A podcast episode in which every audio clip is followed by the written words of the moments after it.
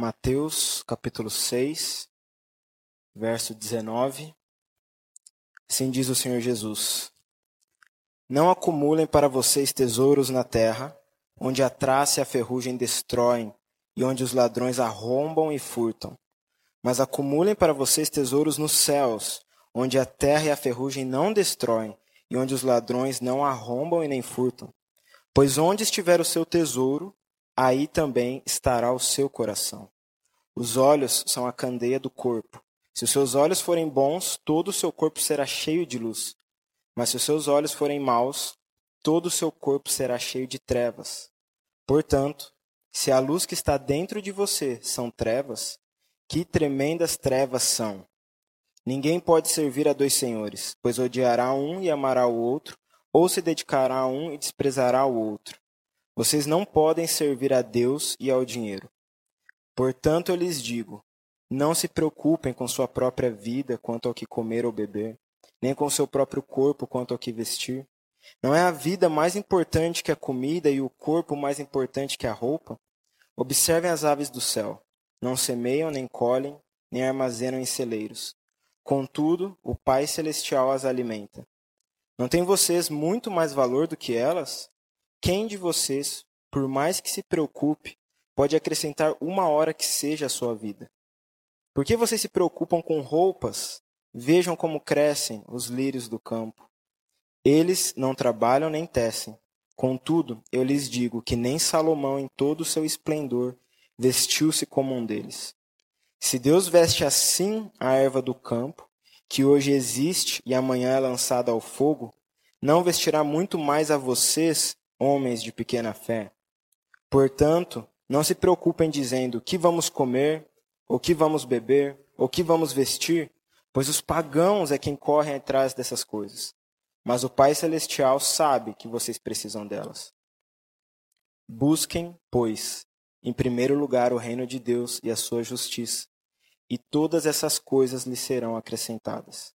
Portanto, não se preocupem com o amanhã, pois o amanhã trará suas próprias preocupações. Basta a cada dia o seu próprio mal. Vamos orar. Senhor nosso Deus, Pai, nós estamos aqui porque o Senhor enviou o teu próprio filho para esse mundo e naquela cruz, o sangue dele nos fez puros diante do Senhor. Nós, pecadores tão vis, agora filhos de Deus através do nosso Salvador. É por conta dele que nós estamos aqui, é para a glória do Senhor que estamos com a sua palavra aqui aberta e que o teu Espírito ilumine os nossos corações, ó Pai, para que a gente possa compreender mais quem é o Senhor e que isso venha afetar as nossas vidas para a tua glória. No nome de Jesus. Amém.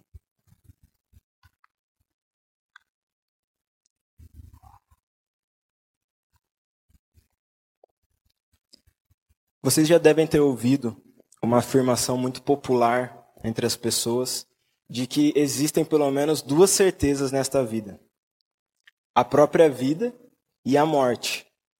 Isso é quase que um consenso entre as pessoas de diferentes religiões ou ideias, ideologias. Porque elas estão vivas, elas acreditam que a vida é um fato. E porque todos passam pela morte, elas acreditam que a morte também é um fato. E a Bíblia ela nos apresenta várias outras verdades sobre a vida. Mas dentro desse ponto de vista específico, pelo menos uma mais. A vida é um fato, a morte é um fato, mas também a eternidade é um fato. É verdade que todos nós aqui nascemos e estamos vivos. É verdade também que todos nós vamos chegar a um momento, se o Senhor Jesus não voltar antes, em que a vida como nós conhecemos, ela vai acabar. E também é verdade que todos nós aqui passaremos a eternidade vivos. A pergunta importante, portanto, é: aonde você vai passar a eternidade e com quem você vai passar a eternidade.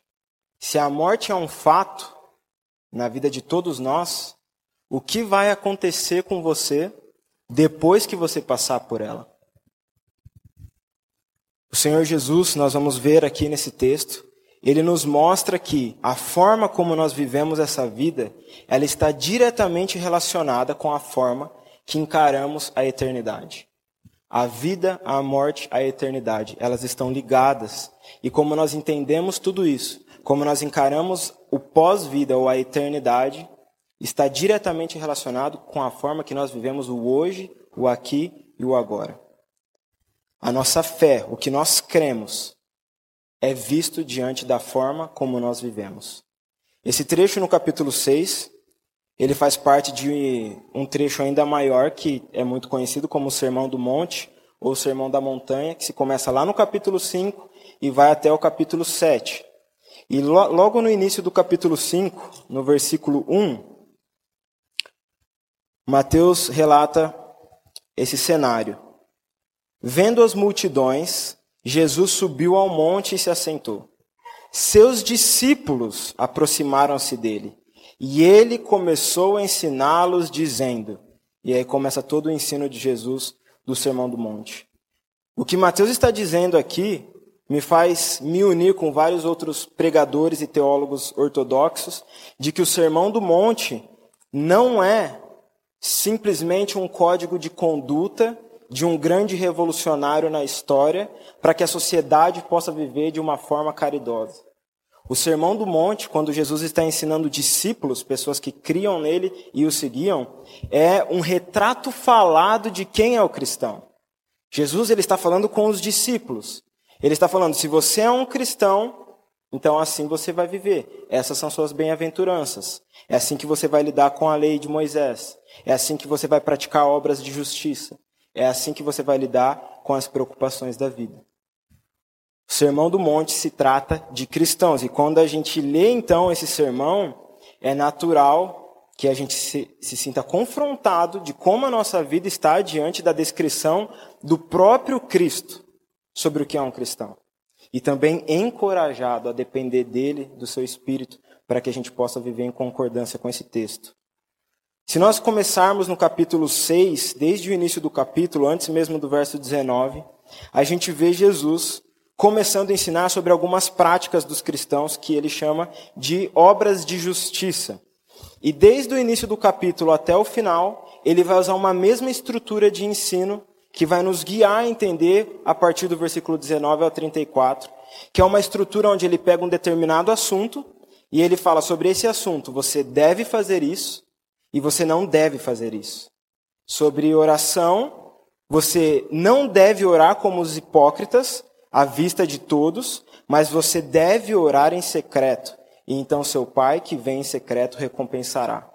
Quando ele fala sobre dar esmolas, ele fala que você não deve anunciar em público como os hipócritas, mas você deve fazer isso em segredo, e o seu pai que vê o que é feito em segredo o recompensará.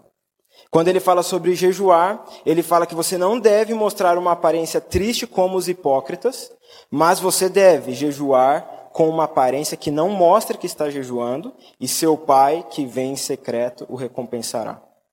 A essa altura, se a gente fosse parar em cada um desses versos e meditar, fica claro que, diante dos ensinos de Cristo para os seus discípulos, existe uma realidade interna em nós. Ele está comparando os hipócritas e os filhos de Deus. E existe uma realidade interna diante de todos eles, que vai motivar, que vai ser evidenciado pela forma como eles agem em determinadas situações. Então, o discípulo de Cristo, ele ora. O hipócrita também ora. O discípulo de Cristo, ele dá esmola. E o hipócrita também dá esmola. O discípulo jejua. O hipócrita também jejua. Mas a forma como cada um faz essas coisas é totalmente diferente. Porque eles fazem a partir do que eles acreditam. Então, o interesse dos hipócritas é ser visto pela sociedade. E dessa forma eles vão jejuar, eles vão orar, eles vão dar esmolas. Os discípulos, eles não estão preocupados com o que as pessoas estão vendo. Os discípulos, eles fazem, eles têm essas práticas a partir da consciência de que elas são feitas diante do Senhor. E isso muda tudo. É a mesma prática, aos olhos humanos, pode ser, mas isso muda tudo, porque a forma como você faz é fruto daquilo que você acredita. E Jesus vai mostrando que o pai que vem em secreto, ele sabe o que os filhos estão fazendo. Os filhos, eles estão vivendo diante do Senhor. Fica claro também essa diferença então entre dois grupos. Um grupo é os que creem no Senhor, e eles acreditam que a sua recompensa vem do Senhor. O outro grupo, os que não creem, que nesse contexto são os hipócritas. A recompensa deles é aqui e agora. E Jesus fala nas três ocasiões: jejum, oração e caridade. Estes já receberam sua recompensa. Diante desse cenário que Jesus vinha falando sobre as obras de justiça e de que o que a gente faz é fruto do que a gente crê, ele entra no tema sobre lidar com as coisas da vida sobre os bens, sobre as necessidades básicas. Ele vai seguir a mesma estrutura sobre não fazer, sobre fazer. Eu não acho que é à toa que Mateus, quando ele relatou aqui o Sermão do Monte, ele colocou os ensinos nessa ordem. Ele estava lá com os discípulos e, mais do que isso, ele estava sob inspiração divina ao escrever o livro. Então, eu acredito que o que a gente precisa entender aqui dos versos 19 ao 34 está conectado desde o do versículo 1 do capítulo 6, quanto com o Sermão do, do Monte de uma forma total. O Senhor Jesus, ele está nos mostrando que a vida do crente, ela acontece diante do Senhor. Olha no versículo 19 e no versículo 21, perdão, no versículo 19 e no versículo 20, como Jesus vai usar a mesma estrutura de não fazer e fazer. Versículo 19. Não acumulem para vocês tesouros na terra. Não façam isso. Onde a traça e a ferrugem destroem e onde os ladrões arrombam e furtam. Agora olha o versículo 20. Mas acumulem para vocês tesouros nos céus. Faça isso. Onde a traça e a ferrugem não destroem e onde os ladrões não arrombam e nem furtam. Qual que é a diferença? Jesus está falando sobre você não fazer algo, você, o discípulo, aquele que crê em Jesus. Você não deve fazer algo e você deve fazer algo. Qual que é a diferença de você acumular tesouros na terra e você acumular tesouros no céu? A diferença é a certeza da eternidade. É por isso que Jesus fala que os tesouros na terra, eles são marcados pela finitude. Eles podem ser corroídos e furtados. Os tesouros no céu são marcados pela eternidade. Eles não podem ser corroídos e eles não podem ser furtados. Então isso significa que a forma como nós lidamos com os tesouros nessa vida, onde nós o colocamos, é fruto de como lidamos com a eternidade. A gente olha para os tesouros e para aonde nós vamos depositar os nossos tesouros, tendo em vista o que nós acreditamos sobre a eternidade. E Jesus ele vai ser ainda mais claro sobre essa conexão no versículo 21. Pois onde estiver o seu tesouro, aí também estará o seu coração. Eu acho que esse é um traço forte no retrato falado do cristão feito por Cristo. Onde está o seu tesouro? Onde está o seu tesouro quando você coloca a sua vida diante aqui do texto de Mateus 6? Onde está o seu tesouro? Na terra ou nos céus? E a verdade é que onde está o seu tesouro, ali está o seu coração. Não tem como as coisas estarem desvinculadas. Não tem como um cristão chegar e falar: O meu coração está no céu, e a gente olha para a vida desse cristão e o tesouro dele está na terra. E não tem como a gente olhar para uma pessoa que tem o tesouro na terra e afirmar que o coração dela está nos céus. O que o Senhor Jesus está dizendo é que onde está o seu tesouro, aí está o seu coração. Essa realidade interna é o que nos faz olhar para toda a realidade externa. A nossa fé, aquilo que nós cremos, é o que vai nos fazer enxergar a vida ao nosso redor. E Jesus ele vai falar sobre isso no versículo 22 ao versículo 24. Versículo 22. Os olhos são a candeia do corpo. Se os seus olhos forem bons, todo o seu corpo será cheio de luz. Mas se os seus olhos forem maus, todo o seu corpo será cheio de trevas. Portanto, se a luz que está dentro de você são trevas, que tremendas trevas serão. Ou, perdão, que tremendas trevas são. No mundo antigo tinha uma, uma ideia de que os olhos eram as janelas da alma e de que a luz entrava na sua alma através da janela.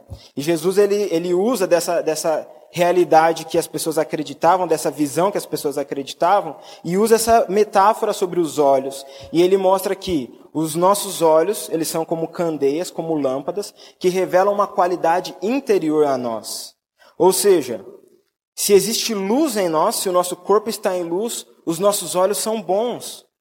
Se os nossos olhos são maus, o nosso corpo está em trevas. A forma como a gente enxerga as coisas nessa vida, ela mostra o que está interno a nós. A forma como a gente encara as situações externas da vida revelam aquilo que está dentro de nós. Revela o nosso coração, que ou está nos céus ou está na terra.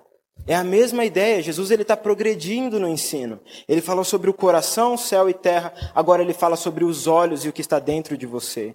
O nosso coração, o coração do discípulo, daquele que crê, ele foi regenerado. Ele foi transformado. E agora a forma como ele enxerga a vida é diferente. E o coração que não foi regenerado enxerga a vida a partir dessa realidade. Mas como que isso é feito de forma prática? Como eu posso entender essa metáfora dos olhos, da luz, das trevas de forma prática? Jesus vai explicar no versículo 24. Ninguém pode servir a dois senhores, pois odiará um e amará o outro, ou se dedicará a um e desprezará o outro. Vocês não podem servir a Deus e ao dinheiro. Olha o progresso de Jesus no ensino. Ele começa dizendo como você se relaciona com os tesouros, isso indica onde está o seu coração, nos céus ou na terra. E aí ele passa a dizer que existe uma realidade interna a nós, de luz ou de trevas, e que essa realidade ela afeta o restante do nosso ser.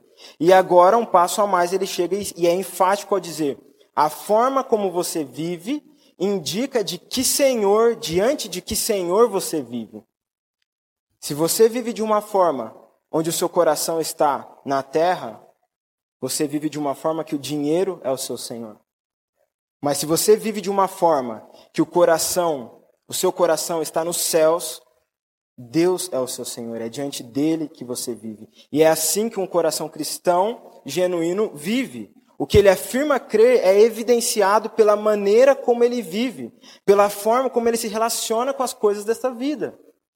Eu olho para um cristão você olha para mim, nós olhamos um para os outros aqui, nós não podemos encontrar um coração voltado para essa terra. Se nós afirmamos crer em Cristo, nós não podemos olhar um para os outros e encontrar uma vida de serviço ao dinheiro. Se nós afirmamos professar a fé em Cristo, o que a gente espera encontrar um nos outros é alguém que viva diante do Senhor. Porque é isso que nós cremos. A nossa crença, ela é viva. O nosso coração, ele não está aqui, ele está nos céus. E as pessoas, elas olham para nós e elas deveriam ver isso. É isso que Jesus fala, vocês devem viver dessa forma. Você diz que é cristão, é dessa forma que você deve viver. Não é porque você precisa fazer isso para você se tornar um cristão. Você é um cristão e é por conta disso, por conta que o seu coração foi mudado e agora existe uma realidade interna a você, você vai viver dessa forma, evidenciando o que você crê. Não é o caminho de viver para chegar, mas é porque Deus nos já, já nos colocou lá, agora nós vivemos dessa forma. Refletindo a realidade interna, refletindo a nossa fé que existe somente em Cristo Jesus. Diante disso, Jesus ele chega no versículo aqui 25 com uma conclusão. Então se, ele começa dizendo portanto. Ou seja, se essa é a realidade, se a gente vive a partir daquilo que a gente crê, e se o nosso coração não tem que tá, estar nessa terra, se nós não servimos ao dinheiro, diante disso, portanto eu lhes digo, não se preocupem com sua própria vida, quanto ao que comer ou beber, nem com seu próprio corpo quanto ao que vestir. Não é a vida mais importante que, o, que a comida e o corpo mais importante que a roupa.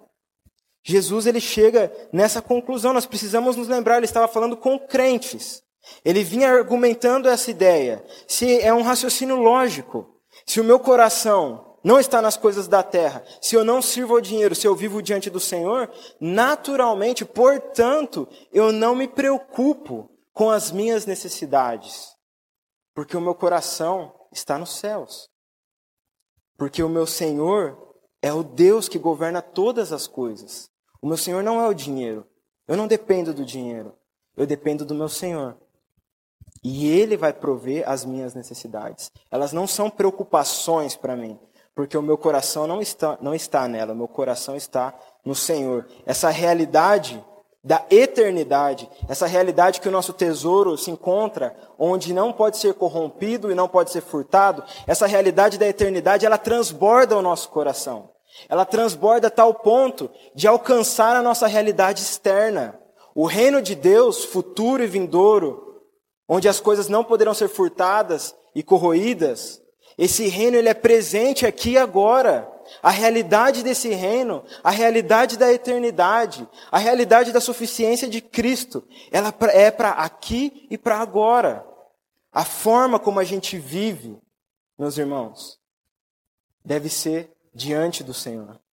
Não deve ser diante das, do que as pessoas estão pensando, não deve ser diante de um serviço ao dinheiro ou aos bens, mas deve ser feita diante do Senhor. À medida que nós, que as nossas preocupações, elas são colocadas diante da grandeza do nosso Deus, elas caem. E a nossa confiança diante da grandeza do nosso Deus, ela cresce. Quem serve o dinheiro vive debaixo das preocupações. Quem serve o Senhor vive debaixo de confiança. E talvez, você me fale, Kaique, mas é difícil enxergar isso. É difícil, eu estou passando por uma situação difícil. É difícil enxergar essa realidade da eternidade na vida do crente. O apóstolo Paulo, em Romanos capítulo 1, versículo 20, diz: Pois desde a criação do mundo, os atributos invisíveis de Deus, seu eterno poder e sua natureza divina, têm sido vistos claramente sendo compreendidos por meio das coisas criadas. O que o apóstolo Paulo está dizendo é que nós podemos olhar para quem Deus é através do que ele criou. Jesus nos encoraja a fazer. Olha a partir do versículo 26. Observem as aves do céu. Não semeiam, nem colhem, nem armazenam em celeiros. Contudo, o Pai Celestial as alimenta. Não tem vocês muito mais valor do que elas?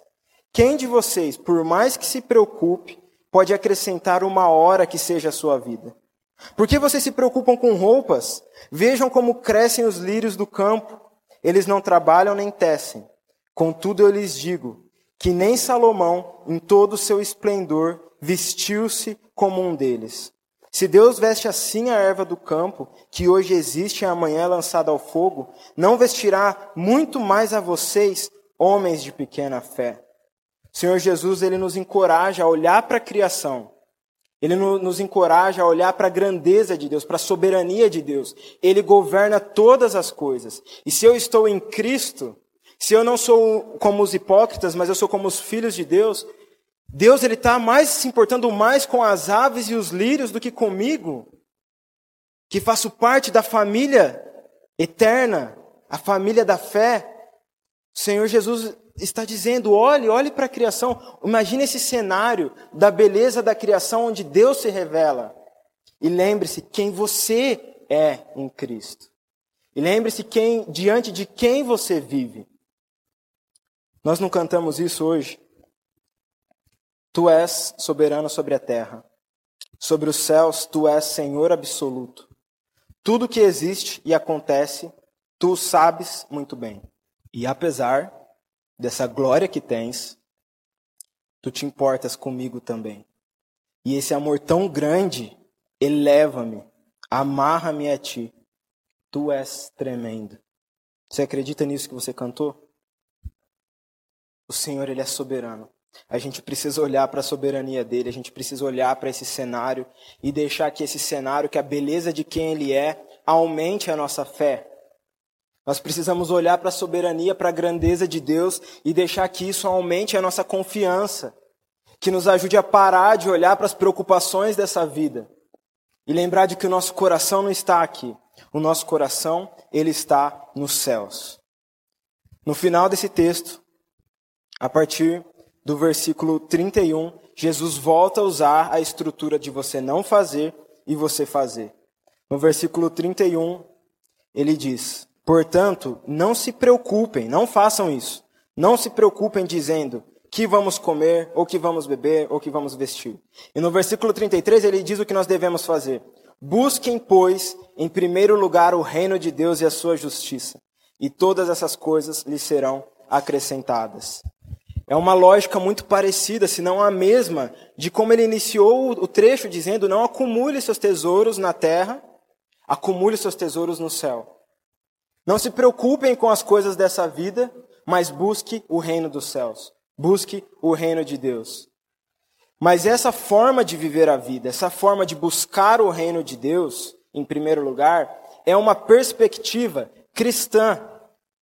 A forma de viver essa vida, de acumular tesouros nos céus, de buscar em primeiro o reino de Deus, é uma perspectiva cristã. Jesus lembra isso no versículo 32. Quem é que faz esse tipo de pergunta e preocupação? Pois os pagãos é que correm atrás dessas coisas. Mas, olha o contraste, mas o Pai Celestial sabe que vocês precisam dela. Jesus ele deixa claro a mesma diferença que ele havia deixado no começo do capítulo 6. Antes ele falou sobre os hipócritas, que eram os que não criam em Deus, e sobre os filhos de Deus, que são aqueles que creem.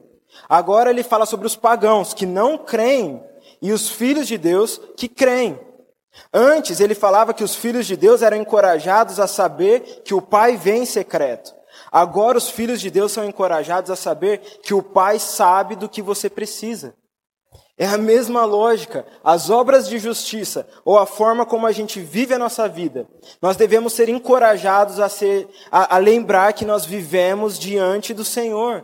Nós oramos diante do Senhor, nós damos esmolas diante do Senhor, nós jejuamos diante do Senhor, nós lidamos com as coisas dessa vida diante do Senhor. Mas essa perspectiva, para quem que Cristo estava falando? Essa perspectiva era uma perspectiva cristã. Jesus falou que os pagãos não viviam dessa forma.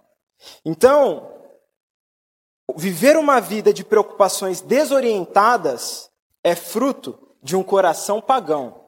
E viver uma vida de confiança na providência divina é fruto de um coração cristão. Jesus está falando com os discípulos. Ele está deixando claro uma diferença. Hipócritas, pagãos, filhos de Deus. Coração na terra, serviço ao dinheiro, reconhecimento das pessoas. Coração no céu, serviço ao Senhor, preocupação em viver diante de Deus. Está muito claro essa diferença. E se está claro essa diferença, se Jesus está falando sobre os cristãos, se Jesus, lembra, Jesus não está fazendo aqui um, um código de conduta moral para a sociedade viver dessa forma. Ele está falando como os cristãos vivem. Então, se Jesus está falando sobre os cristãos, eu não posso esperar que você não acumule tesouros na terra se o seu coração não está nos céus. Eu não posso esperar que o seu corpo seja luz se os seus olhos são maus. Eu não posso esperar que você não sirva o dinheiro se você não servir ao Senhor. Eu não posso esperar que você busque o reino de Deus e a sua justiça, que você descanse na providência divina, se o seu coração é pagão. Eu não posso esperar que você viva como um crente, se você não é. As orações, os ensinos de Cristo aqui são para os cristãos. O crente, ele não vive de uma, uma vida despreocupada porque ele aprendeu uma metodologia de autoajuda. Que ele aprendeu agora a viver sem se preocupar com o que os outros pensam.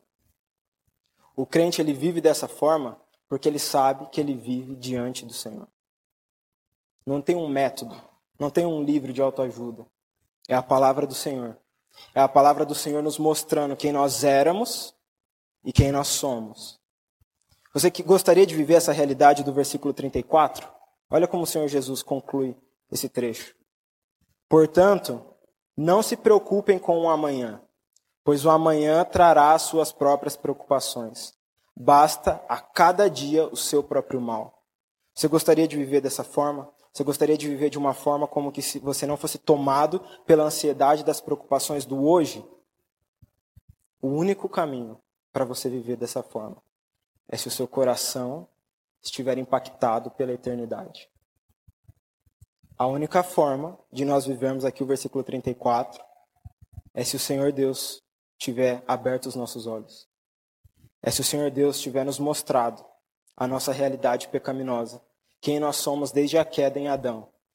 Quem nós somos, como nós estamos sujos e imundos, como nós lemos semana passada. Na pregação de semana passada. Como nós, nós somos imundos diante de um Deus santo.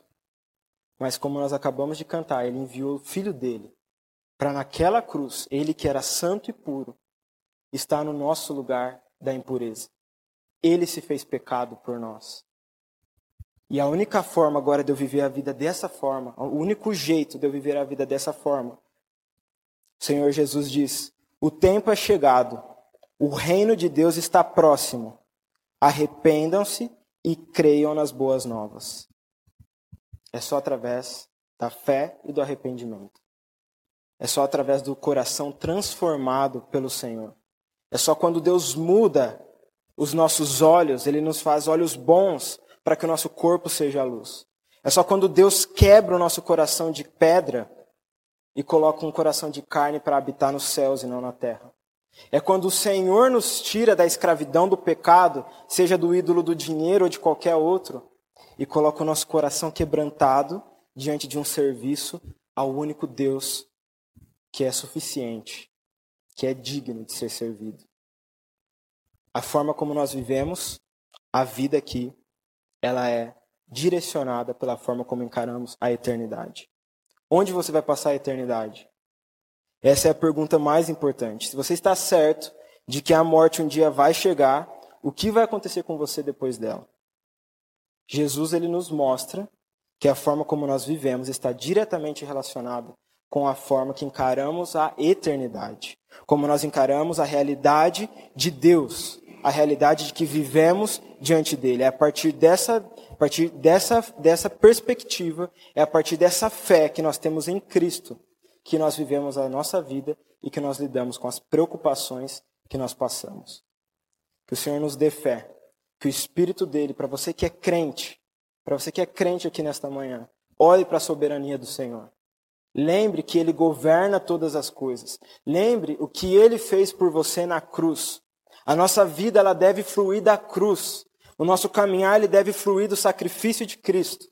Lembre-se do que Deus fez e encare o seu dia lembrando que Ele é soberano. Não se preocupe com o amanhã.